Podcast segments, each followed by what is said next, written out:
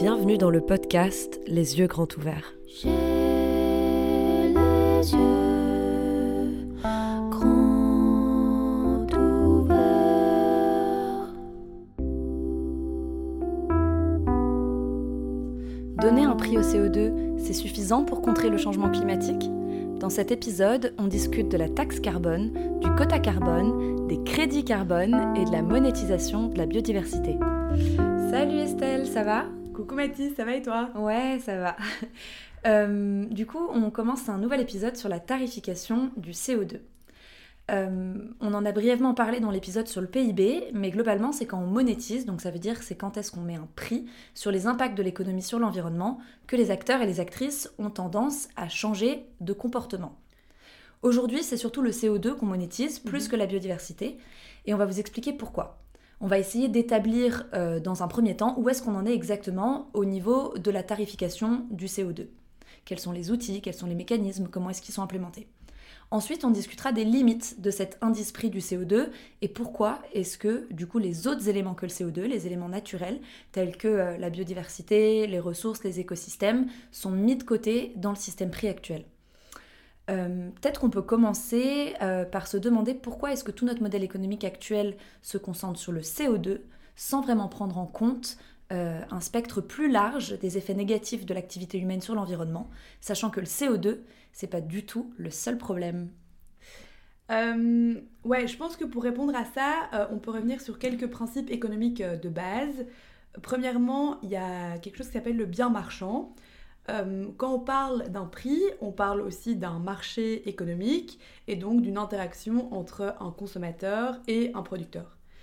Euh, autrement dit, c'est le- un peu la, loi de l'offre et la demande.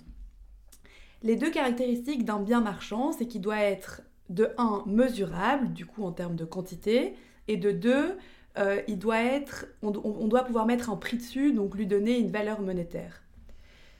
Vient déjà notre premier constat ici, l'environnement ou le capital environnemental, il est difficilement mesurable et valorisable, et donc il est difficile de le considérer comme un bien marchand. Par exemple, une forêt, combien il y a d'arbres exactement, euh, combien vaut un arbre de 10 mètres vs un arbre de 100 mètres, bah, c'est un peu compliqué à définir.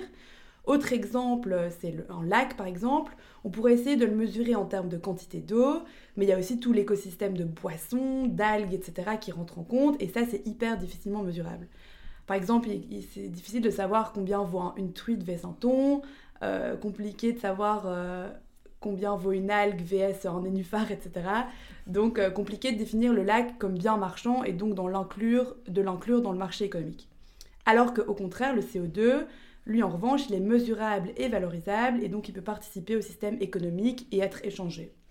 Du coup, les écosystèmes naturels, l'environnement n'est pas vraiment mesurable et valorisable, mais comment est-ce qu'on pourrait le définir si c'est pas un bien marchand? Euh, L'environnement, on le définit comme un bien commun. Et un bien commun, en fait, c'est, euh, enfin, les biens communs, ce sont des ressources qui appartiennent à tous et ne sont la propriété de personne. Et quand on parle des biens communs, il y a un principe qui est hyper connu et qui s'appelle la tragédie des biens communs, qui a été développé par Hardin dans les années 70. Et euh, c'est un petit peu symbolique de la destruction de, de notre environnement aujourd'hui.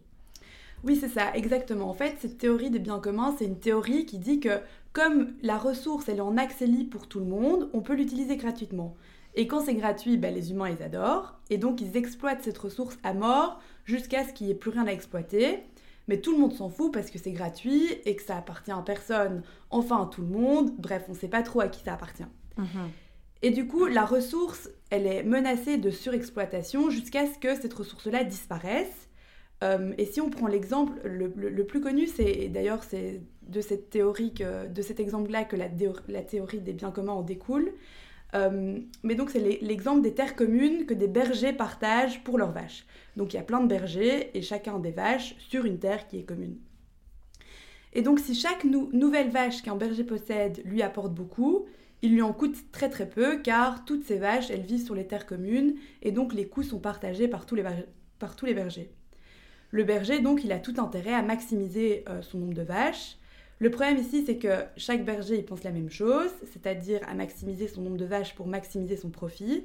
Et ça, ça mène donc à la surexploitation des terres communes par toutes les vaches supplémentaires. La conséquence ici, c'est qu'il n'y a plus assez d'air pour toutes les vaches, et du coup les vaches meurent, et du coup c'est ça qu'on appelle en fait la tragédie des communs ou la tragédie des biens communs. Mhm. Et en fait pour l'environnement, c'est la même chose. L'environnement en tant que bien commun, bien commun, il mène à sa surexploitation et donc in fine à sa disparition. Ouais, c'est ça. Mais en fait, c'est assez symbolique, euh, cette histoire de, de, vaches et de bergers. Mais c'est vraiment l'idée de dire que, euh, en fait, quand on a tous et toutes accès à une même ressource et qu'on partage les coûts, euh, ça me fait penser un peu en mode quand t'as les chauffages communs dans des immeubles, tu vois. Tu te dis, bah ok, vu qu'on partage les coûts, je vais mettre mon chauffage au max, tu vois, parce que tragédie des communs, je me dis, bon bah ok, j'ai plus intérêt à, à utiliser ce chauffage commun un maximum. Et donc, du coup, c'est anti-sobriété et c'est un peu la même chose là. Mais euh, donc, merci en tout cas pour, euh, enfin, pour ces petites notions économiques. Euh, mais du coup, si on met un prix sur les biens communs, comme les ressources environnementales, peut-être qu'il y aurait moins d'abus si on paye l'entrée ou si on monétise, entre, entre guillemets, comment est-ce qu'on utilise l'environnement. Euh, et c'est pour ça, en fait, que le bien marchand euh, de l'environnement, c'est une solution. Et c'est pour ça qu'on qu'on monétise le CO2. Tout à l'heure, tu as mentionné vite fait euh, taxe carbone, quota, crédit, etc. Ces différents outils pour évaluer les effets négatifs des gaz à effet de serre sur la société et l'environnement, et donc de leur donner un prix. On en est où exactement? Peut-être que tu peux commencer avec la taxe carbone? Ouais. Euh, bah, la taxe carbone, on en parle pour la première fois euh, pendant le protocole de Kyoto qui a lieu en 1997. Euh, et bah, comme son, nom l'indique quand même assez bien, la taxe carbone, c'est une taxe environnementale qui est concentrée sur nos émissions de CO2. Euh, et en fait, c'est une taxe qu'on appelle pigouvienne. En gros, ce, ce qualificatif, il est issu du nom d'un économiste qui s'appelle Arthur Cécile Pigou. Euh, et c'est le premier économiste en fait à avoir proposé euh, une taxation correctrice, correctrice d'externalité. Euh, Peut-être qu'on peut juste refaire un petit, un petit point sur ce que c'est qu'une externalité. Ouais, alors en, en économie, en fait, euh, une externalité, ça désigne le fait qu'une activité de production ou de consommation de quelqu'un, ça affecte le bien-être de quelqu'un d'autre sans que l'un ni l'autre ne doivent payer une compensation. Euh, et donc l'exemple le plus connu, c'est la, la pollution. Euh, bah, si Mathis, elle roule en voiture et elle pollue l'air, bah, moi qui roule en vélo, je vais être impactée par la pollution.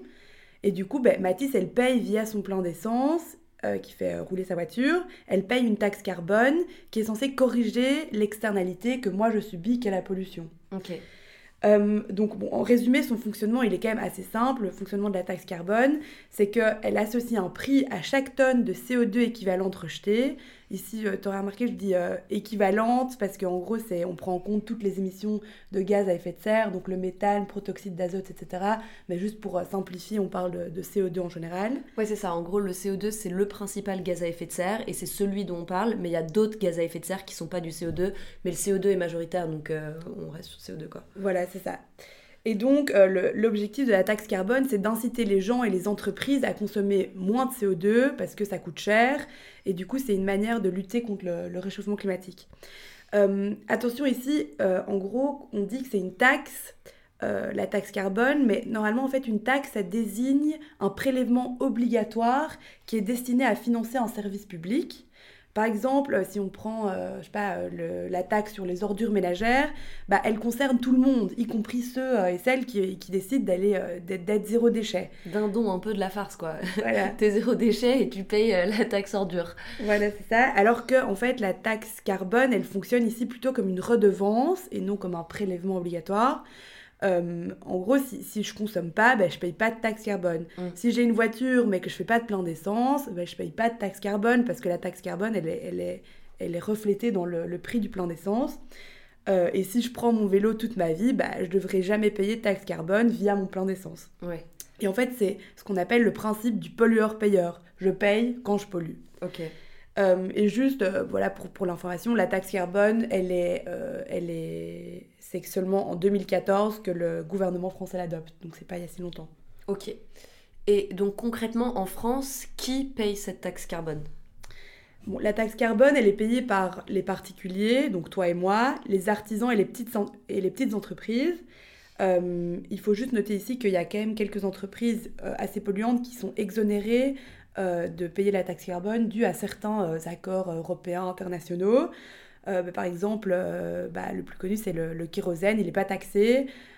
donc les transports aériens, ils passent à, travailler, à travers les mailles du filet. Et un, autre, un autre secteur qui n'est pas taxé pour le moment par la taxe carbone, c'est par exemple les, les transports maritimes. Il y a d'autres exemples, mais ça c'est les, les, plus connus. et il y a aussi d'autres entreprises qui sont exonérées de la taxe carbone parce qu'elles sont déjà soumises au système des quotas européens dont on parlera plus tard. Et donc en gros c'est pour euh, éviter, que, éviter euh, leur éviter une double imposition. Ok, donc celles qui sont soumises à la taxe carbone sont pas soumises au quota et vice-versa. Voilà, exactement. Et, euh, et c'est quoi le prix de la taxe carbone aujourd'hui en France Et si tu as un peu des ordres de grandeur au-delà de la France Et elle est un peu sur quel genre de, de, de produit, la taxe carbone? Bah, En gros, pour les secteurs, si on prend les secteurs que la taxe carbone affecte, euh, c'est surtout les secteurs énergétiques, donc le pétrole, le gaz et le, charbon. Euh, donc ça c'est pour euh, voilà, les secteurs que la taxe carbone affecte. Et puis si on parle un peu du prix, en gros la taxe carbone elle a un principe qui est évolutif. donc ça veut dire qu'elle évolue et elle augmente, elle augmente au fur et à mesure des années. et donc en fait elle est passée de 7 euros la tonne de CO2 en 2014 en France à plus ou moins 87 euros la tonne de CO2 euh, aujourd'hui. Euh, et l'objectif, euh, c'est d'arriver à plus ou moins 100 euros la tonne de CO2 en 2030 en France. Ok. alors, ce principe évolutif-là, c'est quand même important de souligner que normalement, en fait, si on, si on suivait bien ce principe-là, la taxe carbone aujourd'hui, elle serait plus élevée que 87 euros la tonne. Mais en fait, c'est dû au fait qu'en 2018, ce principe évolutif, il a été gelé par le gouvernement euh, français suite au mouvement des, Gilets jaunes. Oui, voilà, exactement, parce que, euh, parce qu'en gros, en 2018, le prix de l'essence euh, explose. Et les Gilets jaunes, évidemment, savent que le coupable de cette augmentation, c'est la taxe carbone. Sauf qu'en fait, à ce moment-là, la taxe carbone, elle est déjà en vigueur depuis 4 ans. Comme tu l'as dit tout à l'heure, la taxe carbone, elle est instaurée en 2014. Sauf qu'elle était passée inaperçue parce que le prix du pétrole avait été assez bas entre 2014 et 2018. Ça, c'est des, éléments qui sont beaucoup plus macro-structurels. Euh, et donc, ça avait compensé un peu l'augmentation progressive de la taxe carbone. C'est-à-dire que comme le prix de pétrole était assez bas, euh, même s'il y avait une taxe carbone qui était mise sur le plein d'essence, en termes de pouvoir d'achat, il n'y avait pas de, réelle différence sur les gens. Et en 2018, les prix du baril repartent à la hausse et c'est à ce moment-là que la taxe carbone soudainement euh, se fait ressentir beaucoup plus fort. Et donc pour sortir de la crise, euh, c'est ça, le gouvernement français avait, euh, avait gelé l'augmentation de la taxe carbone. Donc comme tu dis, elle était évolutive et là d'un coup, elle a été... elle a été gelée et fin 2019, Macron a mis fin au gel de la taxe carbone et les prix en gros partent de nouveau à la hausse. mais c'était vraiment histoire de calmer la crise. Donc voilà, Ouais, c'est ça. Euh, ben oui, c'est exactement ça. Et donc, tu me demandais si j'avais d'autres exemples plus tôt. Euh, bah, en gros, dans le monde, il y a plus ou moins 30 euh, taxes carbone différentes. Mmh. et les prix de, de, de ces taxes, enfin de, de, de, la taxe carbone, ils évoluent, enfin du prix du carbone, ils évoluent, enfin ils varient fortement si on regarde au niveau mondial. la plus faible taxe carbone, bah, c'est celle au Mexique. Elle revient plutôt à enfin environ à 1, centime par tonne de CO2, ce qui est vraiment pas très beaucoup. Et alors qu'en Uruguay, c'est celle qui est la plus élevée pour le moment et elle est en plus ou moins à 134 euros la tonne de CO2. C'est hyper injuste, donc ça veut dire qu'en gros, si je m'implante au Mexique, euh, je paye 1 centime et je m'implante en Uruguay, enfin... Ouais, c'est ça. Donc euh, on peut juste retenir que la, la, taxe carbone, elle est hyper hétérogène dans le monde. Euh, et donc, euh, donc voilà, c'est euh, si tu veux, comme tu disais, te lancer dans la, pas, la métallurgie, bah, on te conseille de plutôt aller t'implémenter au Mexique plutôt qu'en Uruguay. Quoi. Ok, merci du conseil. J'avais bien envie de, de, me lancer une petite, une petite firme multinationale de métallurgie. Et, mais donc du coup, ça fait des revenus en plus pour l'État, la taxe carbone, et, et il finance quoi exactement ces revenus? Bah, en gros, bah, on pourrait quand même s'imaginer que euh, les revenus de la taxe carbone soient réinvestis dans une transition à bas carbone. Eh bien, pas du tout. Euh, en France, euh, la totalité des revenus de la taxe carbone, ils vont au budget général de l'État. Et donc, bah, mystère, mystère, bah, on ne sait pas très bien combien de pourcents va à la transition, combien de pourcents va dans d'autres projets, etc. Et donc, bah, ça, ça énerve quand même plutôt la plupart des gens parce que euh, voilà, on paye une taxe sur l'essence. Euh, surtout, euh, ça touche la classe de la population qui est pas première responsable des émissions. Et on ne sait même pas vraiment où va l'argent.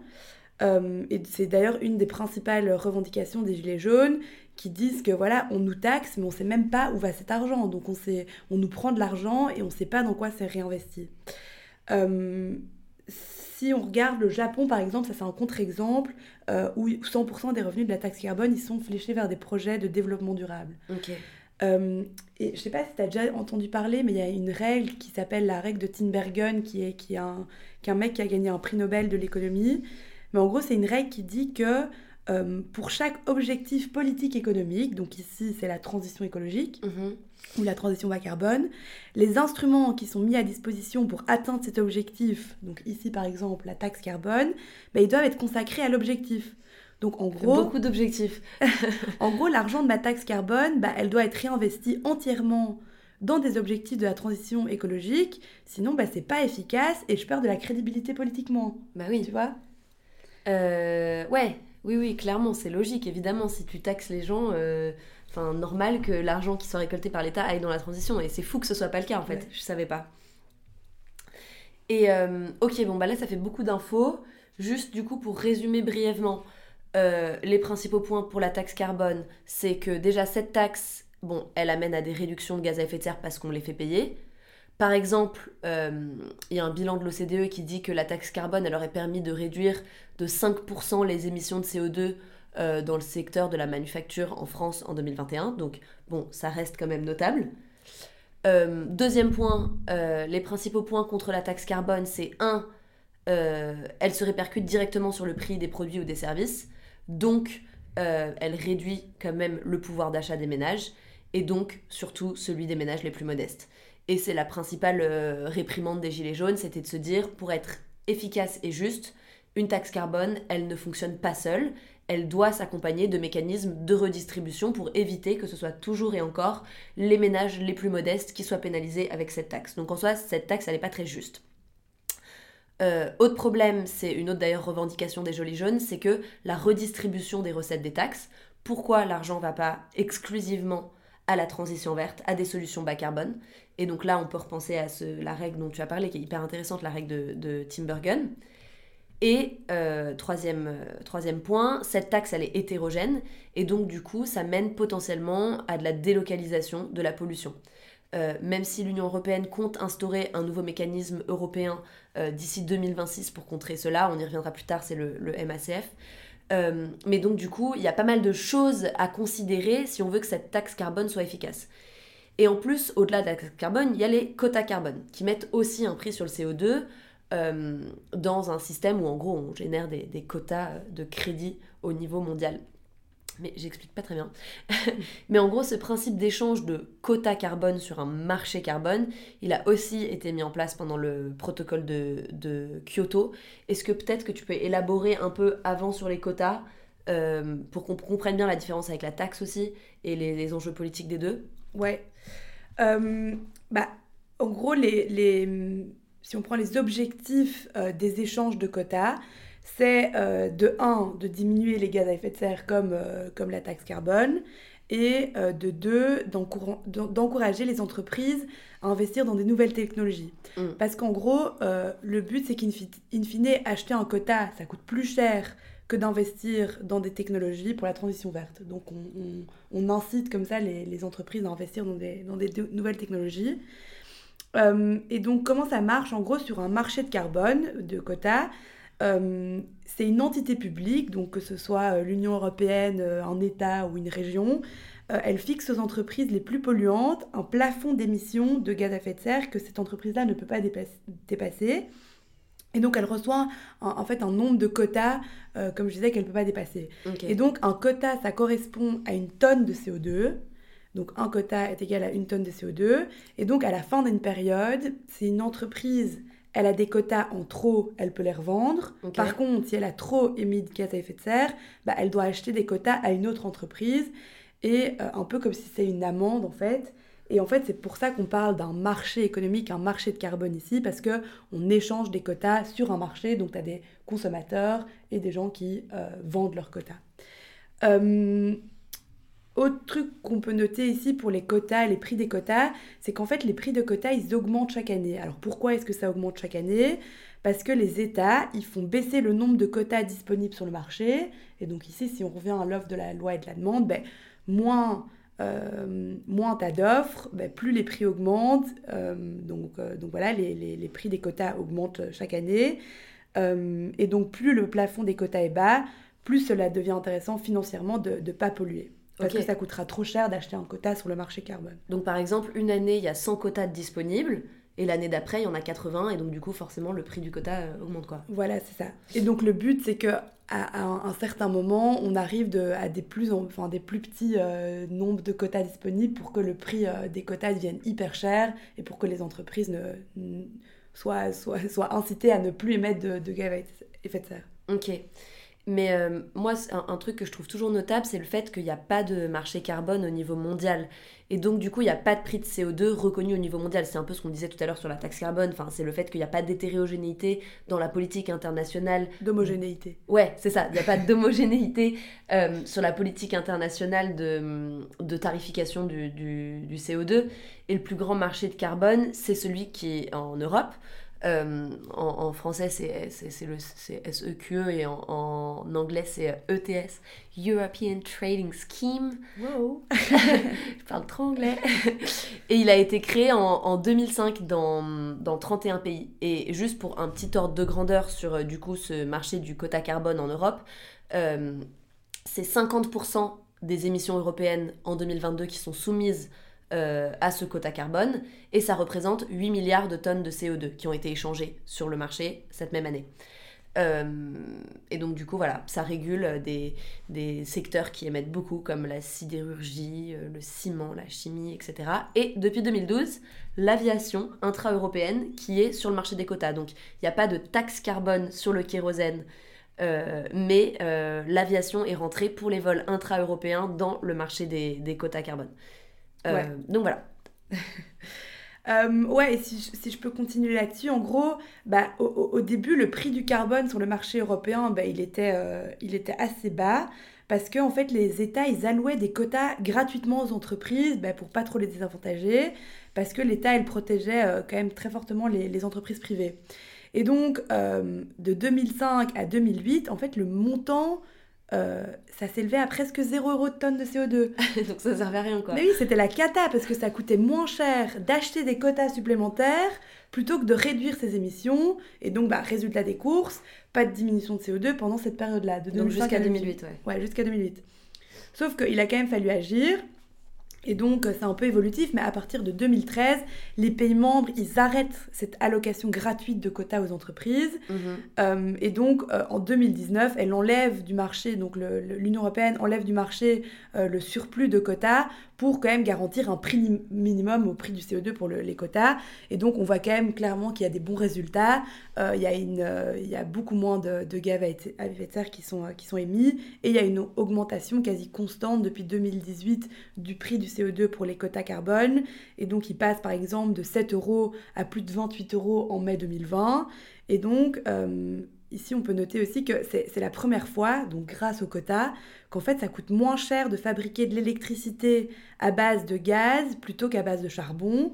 Euh, car jusque-là, ben, le problème des énergies fossiles, et notamment du charbon, c'était que ça coûtait vraiment pas cher. Donc grâce au quota, en gros, ben, pour la première fois, les énergies fossiles sont vraiment euh, devenues euh, plus chères que, que d'autres énergies. Mais ça, on y reviendra, on a un épisode sur sur le prix et taux de retour énergétique des différentes, euh, des différentes énergies. Ouais. Euh, mais en fait, c'est surtout depuis euh, 2021 que tout s'accélère et que le prix du carbone augmente. Euh, et donc, en gros, en, en avril 2021, la tonne, elle est carrément, quasiment à 44 euros la tonne de CO2. Et donc, bon, ça augmente beaucoup. Et aujourd'hui, j'ai regardé il y a 2-3 jours, donc début février, 2023 et elle s'élevait à plus ou moins euh, 97 euros la tonne de CO2. C'est fou. Ouais, donc ça augmente. On passe de 0 euros entre 2005 à 2008 à 97 euros aujourd'hui. Donc clairement, on voit que ça, évolue dans le bon sens. Euh, et donc, comme tu disais, bah, donc, ouais, il y a le marché européen, c'est le plus grand marché d'échange de quotas, mais tu as aussi euh, des autres marchés carbone dans le monde, par exemple la Chine, euh, les États-Unis, voilà, c'est d'autres exemples, mais ils sont moins signifiants, ils regroupent moins d'émissions de CO2 que, celui d'Europe. De, si on parle des revenus du carbone en Europe, Donc si Mhm. on prend aussi bien la taxe carbone, enfin les revenus de taxe carbone que les revenus du marché de carbone, euh, ça frôle désormais environ les 100 milliards de dollars euh, en 2021. 100 milliards de dollars, ça paraît, ça paraît quand même beaucoup. Euh, euh, et en fait, les revenus euh, des, des, des- des marchés carbone, donc des quotas, euh, ils financent plutôt des priorités environnementales euh, qui sont clairement délimitées, contrairement à ce que je disais, euh, les, les taxes carbone. Là, c'est redistribué dans le budget général de l'État, Ouais. alors que les ETS, le, le système le- de carbone européen, c'est plutôt des priorités environnementales. Mais oui, donc du coup, quand tu me dis il y a 100 milliards de dollars pour la taxe carbone plus les quotas carbone, ça paraît beaucoup. Mais déjà, de 1, la taxe carbone, on ne sait pas exactement où va l'argent, dans quel genre d'investissement. Donc ça ne veut pas forcément dire qu'il y a 100 milliards d'euros qui vont directement dans des réinvestissements euh, sur des projets euh, environnementaux.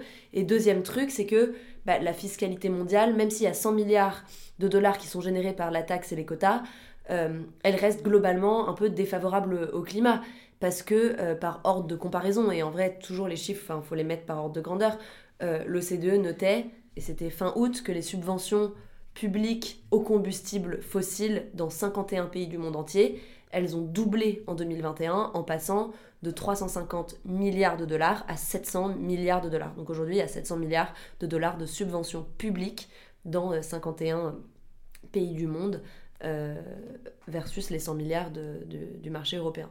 Donc je sais pas si ça se compare, mais c'est juste se donner un peu des ordres de grandeur que 100 milliards, en fait, à l'échelle mondiale, c'est pas tant énorme que ça, quoi. Ouais. Et donc tout à l'heure, tu me parlais un peu du problème d'hétérogénéité du prix du carbone. Euh, c'est la délocalisation de la pollution. C'était quand on disait, oui, au Mexique, ça coûte 1 centime une, taxe carbone, en Uruguay, euh, 134. Euh, et en fait, pour répondre à ce problème-là, l'Union européenne, elle avait mis en place un mécanisme d'ajustement carbone aux frontières, donc le MACF, pour justement contrer euh, ce problème de hyper hétérogénéité de la, de- du prix du, du CO2 euh, et avoir une espèce de nouvelle taxe carbone à l'entrée de l'Europe euh, pour faire en sorte que tout ce qui arrive, les produits finis qui arrivent en Europe, soient aussi soumis Non, à une taxe carbone. Ouais, c'est pas les produits finis, c'est les. Ah oui, que les produits qui arrivent en Europe soient quand même soumis à une taxe carbone. Ouais. Euh, mais du coup, est-ce que ça, enfin ça, ça pourrait fonctionner un peu pour euh, contrer ce problème? Donc ouais, en fait, comme tu disais, bah, face, face à une réglementation, réglementation environnementale de plus en plus ambitieuse en Europe, bah, les multinationales qui sont implémentées en Europe, bah, elles avaient tendance euh, à délocaliser leurs activités pour un peu, comme on pourrait dire, polluer librement ailleurs. Euh, donc ça coûte cher en Europe la tonne de CO2, donc je m'implante en Mexique et j'envoie mes marchandises après. Sauf que du coup, bah, l'Europe, elle a réagi par rapport à ça, et donc euh, elle a mis en place ce qu'on appelle le mécanisme d'ajustement de carbone aux frontières. Et donc, en fait, c'est un mécanisme qui est destiné à fixer un prix au carbone pour les importations de certains produits dans l'Union européenne. Et donc, l'objectif, c'est de limiter, en fait, les, les- les fuites euh, Mhm. d'émissions carbone. Euh, et donc, bon, l'idée est bonne, mais la mise en œuvre, euh, un, peu, un peu moins. Euh, pourquoi? Ben, En gros, ben, déjà, cette taxe, si elle devient opérationnelle, euh, elle n'entrera qu'en vigueur à partir de 2026. Tu sais, en, en Europe, euh, enfin dans l'Union Européenne, ça doit être voté, ça doit passer par le Parlement, par le bazar. Donc c'est juste, euh, c'est un, un processus hyper long, Mm. et donc ça doit encore être approuvé, etc. Et donc ça n'entrerait en vigueur que dans, en 2026. Et deuxièmement, en fait, cette, cette taxe, donc, euh, que- toi tu disais que c'était sur les produits finis, mais pas du tout. En fait, c'est sur les, c'est- cette taxe, elle s'applique sur l'importation des matières premières, et donc justement pas sur les produits finis. Ah oui, mais c'est ça que ouais, j'ai confondu du coup. Ouais, donc sur les matières premières et pas sur les produits finis. Et donc, euh, ça, c'est un problème parce qu'en gros, si je prends l'exemple euh, voilà, de si moi je produis des couteaux en acier en Europe, Mhm. donc je suis implémentée en Europe, ben, l'acier que je fais importer pour le couteau, euh, bah, il va être soumis à cette, euh, ce mécanisme. Alors que toi, si tu produis un couteau, donc si tu es implémenté en dehors de l'Europe et que donc tu produis ton couteau euh, là-bas, et que tu arrives en Europe et que tu importes ton, ton couteau qui est déjà fini, bah, lui, il sera pas taxé. Mhm. Et donc, en gros, bah, toi, tu pourras vendre ton, pays, ton, ton couteau au même prix que le mien, alors que tu n'auras pas été taxé en avance, tu vois. Donc ça, c'est un peu le problème de pas taxer le produit euh, fini, mais que des importations. Euh, donc, euh, donc voilà. Et donc, même si le produit fini était taxé, ce qui n'est pas le cas encore une fois du coup dans le MACF qui est mis en place par l'Europe, il y aurait plusieurs problèmes. Le premier, c'est euh, comment est-ce que je mesure et je trace les contenus carbone d'un produit. Donc par exemple, euh, imaginons qu'on taxe le produit fini, donc il y a un t-shirt qui arrive euh, en Europe. Euh, de chez H&M, bah, le coton, bah, il vient, je sais pas moi, d'Inde, ça a été envoyé au Bangladesh pour être produit, et puis en Jordanie pour la teinture, et puis ensuite ça arrive en France pour être vendu. Mais comment est-ce que je trace toutes les émissions? Chacune des, délocalisations, des activités, quelle a été la matière première qui a été utilisée, combien ça consomme, etc. en termes de CO2, c'est hyper difficile à mesurer, donc ça serait beaucoup d'approximations. Et deuxième problème, et on revient aux inégalités sociales de cette taxation de CO2, c'est que le même problème pour la taxe carbone nationale, le, mécanisme d'ajustement euh, carbone aux frontières, il est appliqué sur la consommation. Donc ça prend pas vraiment en compte le, pouvoir d'achat. Et donc du coup, encore une fois, c'est les ménages les plus modestes euh, européens qui seraient à nouveau plus impactés parce qu'ils payent plus cher des biens qui payaient moins cher avant euh, parce qu'avant il n'y avait pas ce mécanisme carbone d'ajustement aux frontières, donc les ménages les plus modestes avaient peut-être tendance à consommer plus des produits importés qui étaient moins chers. Et euh, donc pour répondre à ce problème-là d'inégalité, l'Union européenne a mis en place un fonds social, euh, mais comme d'hab, on ne sait pas quand, on ne sait pas qui, on ne sait pas vraiment comment. mais donc ça a été pensé au même moment que, que l'implémentation de ce MACF, de mettre en place un fonds pour compenser les ménages les plus modestes. Voilà, c'est ça. Donc, euh, en vrai, des très bonnes idées, mais ça manque encore clairement de, un peu des plans d'action concrets sur comment est-ce qu'on va vraiment faire avec ce mécanisme, qui va être impacté, comment est-ce qu'on compense, etc. Euh, et dernièrement, euh, même question pour la taxe carbone, c'est où iraient les revenus de la MACF, du MACF, pardon. bah, et si on revient sur la règle de Tinbergen dont on parlait plus tard, ben, le, le, MACF, bah, il serait que efficace à 100% si, euh, si tous les revenus euh, ils étaient réinvestis dans la, dans la transition bas carbone. Or, ce n'est pas prévu euh, comme ça, on ne sait pas vraiment, c'est pas, pas très clair de où vont aller tous les revenus qui seront générés par ça. Bref, on est encore un peu loin du compte. ok, non mais c'est intéressant et c'est un mécanisme qui va dans le bon sens en soi, le, le MACF. Ouais, ouais, complètement. Là, on, on essaye de, de l'analyser de fond en comble, mais en vrai, c'est bien et on voit que ça bouge et c'est positif quand même. Euh, et, tout à l'heure, tu as mentionné vite fait les crédits carbone. Je pense que c'est le dernier grand axe en termes de monétisation du CO2. Est-ce que tu veux un peu euh, élaborer là-dessus? Ouais. Euh, bah déjà, c'est important de, de, noter que quand on parle de crédit carbone, on parle de marché carbone volontaire. Donc, c'est pas supervisé au niveau public. Et en fait, ce marché volontaire, il est principalement utilisé par des entreprises privées. Ok. Euh, alors que le marché des quotas carbone, lui, il est régulé par des entités publiques, donc comme je disais, par euh, l'Union européenne, par un État ou par une région. Et donc, on parle d'un marché de conformité plutôt que d'un marché volontaire. En gros, si l'État dit, toi, en tant qu'entreprise, tu es soumis au marché carbone, euh, quota, t'as pas le choix. Mm. Alors que le marché des crédits carbone, c'est toi qui décides, oui ou non, est-ce que je veux rentrer dans ce marché-là. Donc en fait, un crédit carbone, c'est un certificat qui est donné à un projet qui permet de soit réduire soit de séquestrer des émissions de CO2, de gaz à effet de serre. Et donc, euh, un peu comme les quotas, un, crédit carbone est égal à une euh, unité équivalente de CO2 qui est évitée ou qui est séquestrée. En gros, il y a deux, donc comme je disais, il y avait deux projets. Premier projet, c'est les projets d'évitement. Et donc, par exemple, euh, si je finance un projet éolien en Inde pour faire en sorte que l'Inde elle soit moins dépendante de charbon, ben ça c'est un projet d'évitement parce que j'ai évité des, émissions de gaz à effet de serre. Mm. Et donc l'éolien ça émet moins de CO2 et donc j'ai évité des, émissions de CO2. Ok. Et donc à ce moment-là, tu peux générer un crédit que tu donnes en disant grâce à toi, on a évité tant de CO2 euh, de charbon parce qu'on a fait de l'éolien. Voilà, exactement.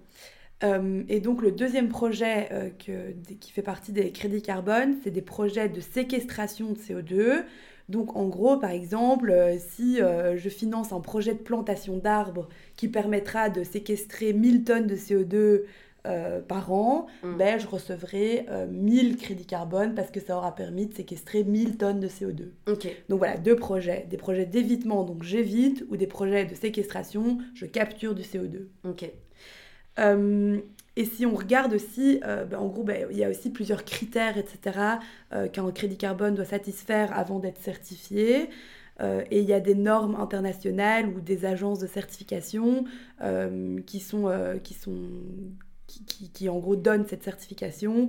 Il y a par exemple Vera ou Golden Standard pour nommer les, plus connus. Euh, mais euh, on analysera plus ces critères vraiment en détail euh, pendant un autre épisode, euh, pendant la série 2, qui sera dédié vraiment à la compensation euh, carbone Mm. et, et, et comment est-ce que ça fonctionne. Là, c'est juste pour un peu introduire, introduire ce qui existe. Ouais, les crédits carbone, c'est hyper, c'est hyper critiqué en soi dans le, dans le domaine de la monétisation du CO2. Enfin, c'est ce qu'il y a de plus controversial en termes de, en termes de mécanisme. Aujourd'hui, en plus, le prix d'un crédit carbone, ça se situe entre 10 euros et 500 euros la tonne de CO2. Bon, déjà, ça démontre l'hétérogénéité un peu que peut avoir euh, les processus de, de, crédit carbone. Et ça dépend du type de projet, de sa localisation, de comment est-ce que, quelle est la méthode d'implémentation, de l'offre, de la demande, etc. Euh, Peut-être même si on aura tout un épisode sur la compensation carbone, sur les crédits carbone, est-ce que tu peux euh, peut-être élaborer un peu sur les problèmes principaux euh, du crédit carbone Ouais, donc les, y a, on- je pense qu'on peut, euh, on peut parler de deux principaux problèmes. Le premier, bah, c'est en fait que la plupart des entreprises, comme je disais, donc crédit carbone, c'est utilisé par des entreprises privées. Mm. Et en fait, ces entreprises privées, qui sont souvent très émetteuses, bah, elles utilisent en fait les crédits carbone pour atteindre leur euh, net zero ou neutralité carbone, comme, comme on appelle ça. Ouais. Et donc, au lieu de réduire directement leurs émissions, bah, ces, entreprises font recours au crédit carbone. Et donc, euh, le problème, c'est qu'ils ne priorisent pas la réduction directe de gaz à effet de serre, euh, d'émissions de gaz à effet de serre, mais ils, achètent des crédits carbone. Et donc, ils se disent neutre en carbone, en fait, tout en polluant, continuant à polluer. Donc ça, c'est le premier gros problème. Euh, et deuxième gros problème, c'est... je sais pas si tu as vu, mais il y a un article de, de Guardian qui est sorti il n'y a pas longtemps Toi aussi, tu parles d'anglais. euh, qui, euh, qui disait en fait que les, que les normes de certification, donc euh, comme je disais, Vera par exemple, Ouais. en fait qu'il y y a plein de problèmes avec ces normes de certification. Cet article, en fait, il disait qu'apparemment 90% des crédits carbone certifiés par Vera, ils ne valent rien, qu'ils n'ont pas vraiment euh, évité ou séquestré du CO2. Donc bref, euh, il y, a, pas mal de problèmes avec ça aussi, mais comme je disais avant, on en reparlera plus en détail dans, l'épisode sur la compensation carbone de la série 2. Ok. Donc, bof, les crédits carbone, quoi.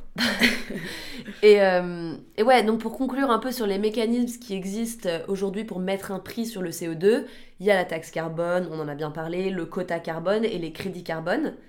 Mais là, on revient un peu au premier point que j'avais euh, que j'avais émis dans l'introduction, mais la biodiversité dans tout ça. pour l'instant, tous les mécanismes économiques de l'économie de l'environnement sont basés sur du CO2 la biodiversité, les ressources naturelles, les populations locales, etc., sont pas du tout inclus dans l'économie de l'environnement.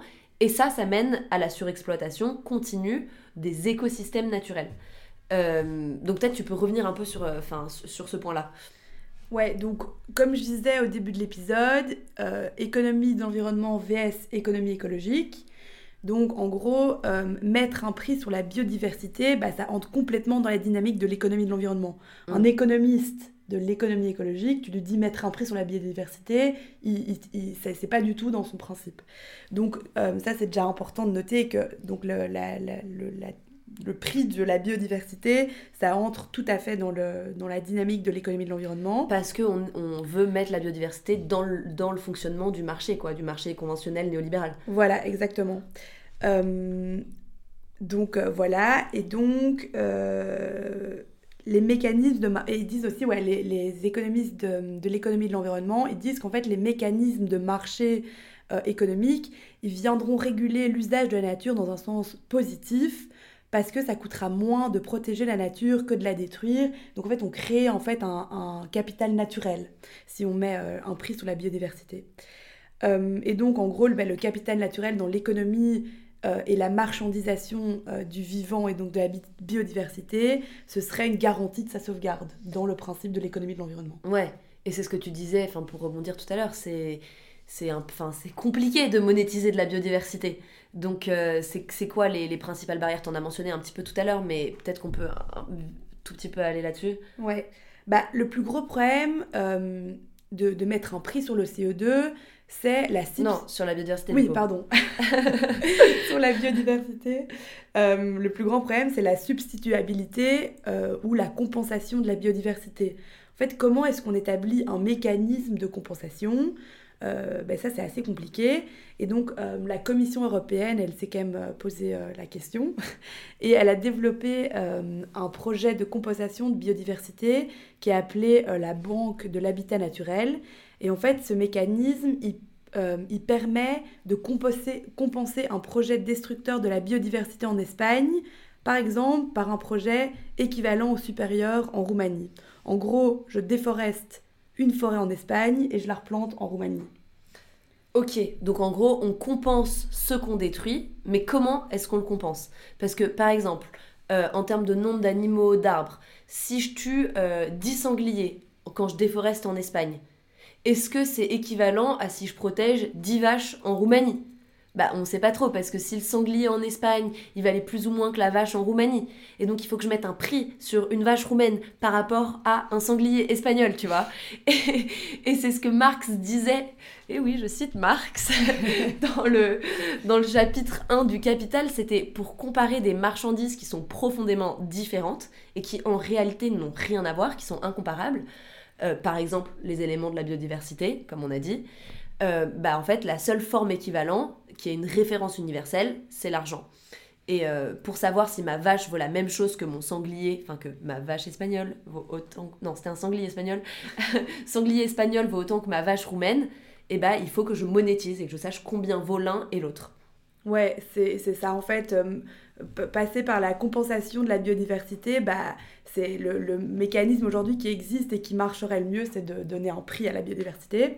Et donc pour ces formes d'équivalence, euh, depuis 2022, donc pas depuis très longtemps, euh, l'Union européenne elle a mis en place un projet de loi qui demande en fait aux États membres de produire des statistiques sur la taille des écosystèmes, donc euh, combien d'hectares par exemple fait une forêt, sur leur état de santé, est-ce que cette forêt elle va bien, elle va pas bien, euh, sur les, et sur les bénéfices que cet écosystème produise pour les entreprises et les citoyens. Donc, euh, par exemple, si je prends une forêt en Andalousie, bah, quelle est sa taille? Euh, Est-ce que cette forêt, comme je disais, est encore en bon état? Est-ce qu'il y a combien d'arbres? Est-ce que les arbres ils sont vieux ou pas? Mhm. Et quels sont les bénéfices de cette forêt pour les entreprises et les citoyens autour? Euh, et donc l'objectif clairement de ce projet de loi, euh, c'est de dégager, euh, ce sera environ dès 2024, des valeurs monétaires pour les services d'écosystème, pour ensuite les inclure dans des mécanismes économiques de marché. Ok, donc déjà essayer de savoir qu'est-ce que ça nous apporte pour pouvoir savoir combien ça vaut. Exactement, ouais. Et ok, bon bah merci, ça fait beaucoup d'infos en, en, un seul épisode. Qu'est-ce qu'on peut conclure brièvement? Ok, bon, on a vu qu'il euh, il existait plusieurs moyens de mettre un prix sur le CO2. Ouais. Il y a la taxe carbone, il y a les quotas carbone et il y a les crédits carbone comme principaux mécanismes. Euh, même si ceux-ci présentent quand même pas mal d'avantages, notamment bah, la réduction de CO2, euh, il y a quand même pas mal de, de barrières euh, qu'il faut prendre en compte. On a discuté par exemple bah, des inégalités qui sont liées à la taxe carbone et des gilets jaunes, euh, par exemple de la délocalisation de la pollution due à l'hétérogénéité des prix de CO2 dans le monde. Mhm. Euh, bref, voilà, donc ça c'est quelques, quelques trucs, enfin quelques idées qu'on a, qu'on a mentionnées pour, pour le, prix du CO2. Et après, on a vu que la biodiversité, bah, elle n'était pas du tout prise en compte quand on parlait d'économie d'environnement, et donc ça amenait à sa destruction. Et il y a des instances quand même nationales et internationales qui se sont posées la question, comme l'Union européenne, de comment est-ce qu'on pourrait mettre un prix euh, sur la biodiversité pour mieux la protéger. Euh, mais clairement, c'est pas du tout encore aussi bien développé que les mécanismes de prix du CO2. Même si on commence à y penser, etc., c'est pas du tout au même level d'avancée. Euh, et donc, si on veut donner une réponse à la question de l'épisode, de, dire de, si c'est mettre un prix sur le CO2, est-ce que c'est suffisant? Ben, pas vraiment. Il faut, je dirais que il faut garder les mécanismes de marché de carbone parce que ben, on a clairement vu que ça diminuait les émissions de, euh, de CO2, de gaz à effet de serre et que ça incitait les entreprises euh, à moins polluer. Euh, en retravaillant à les rendre, il, faut, il faut en fait les, les, les, rendre plus fiables et plus ambitieux, ces mécanismes de, de marché de CO2, même s'ils sont bien. Euh, mais il faut aussi surtout trouver un moyen d'inclure euh, la biodiversité dans ce capital naturel pour, euh, pour éviter sa destruction. Ok, trop bien. Bah, merci pour cette conclusion, c'était très clair. je me dis, les gens, ils doivent se dire, toutes les conversations d'Estelle et Mathis, c'est vraiment, mais pas fun, quoi. Je vous jure qu'on est un peu plus fun dans la vraie vie. voilà, bah merci d'avoir écouté. Merci.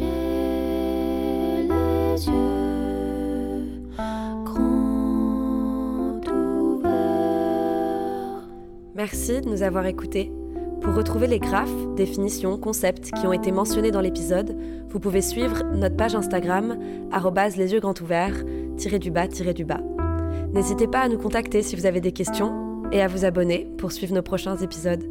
À plus!